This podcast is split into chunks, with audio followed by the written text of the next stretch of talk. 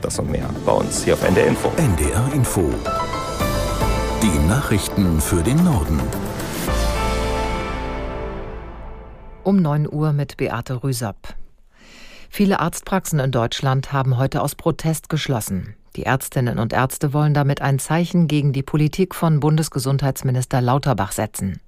Aus der NDR Nachrichtenredaktion Johannes Tran.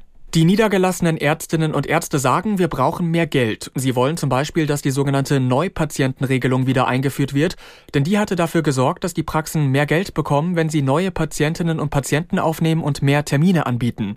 Und außerdem kritisieren die Ärztinnen und Ärzte, dass sie sich mit zu viel Papierkram herumschlagen müssen und dann weniger Zeit für die Behandlung haben. Der Gesundheitsminister Lauterbach sagt dagegen, die Arztpraxen machen schon ziemlich viel Gewinn, und zwar im Mittel um die 230.000 Euro pro Jahr nach Abzug aller Kosten. Und der Spitzenverband der gesetzlichen Krankenkassen GKV erklärt, die Honorare für die niedergelassenen Ärztinnen und Ärzte sind gerade erst gestiegen. Klar ist jedenfalls, auch wenn heute viele Praxen geschlossen bleiben, es gibt überall einen Not- und Bereitschaftsdienst und die Kassenärztliche Bundesvereinigung verweist dafür auf die Telefonnummer des Patientenservices 116 117. In der Migrationsdebatte drängt die Union Bundeskanzler Scholz weiter zur Kooperation. CDU-Generalsekretär Linnemann warf Scholz vor, sein Angebot eines gemeinsamen Deutschlandpaketes nicht ernst zu meinen.